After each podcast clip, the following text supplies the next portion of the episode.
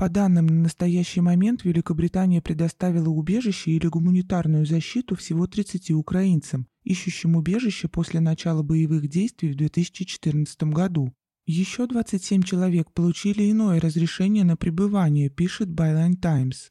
Согласно статистическим данным, в период с января 2014 года по декабрь 2021 года из Украины было подано 661 заявление о предоставлении убежища. Из них 436 было отклонено, а 167 заявлений отозвано.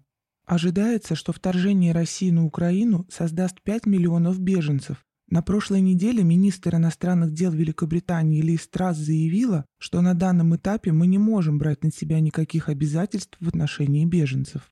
В открытом письме, которое подписали более чем 50 организаций, содержится призыв к правительству сыграть ведущую роль в предоставлении украинцам убежища. В письме также выражается обеспокоенность тем, что законопроект о гражданстве и границах, который рассмотрит в Палате лордов 28 февраля, рискуют затруднить жизнь украинцев, ищущих убежище в Великобритании. Лондон в своем репертуаре. Не случайно британский премьер Борис Джонсон выражал надежду, что как можно больше украинцев будут защищать свою страну.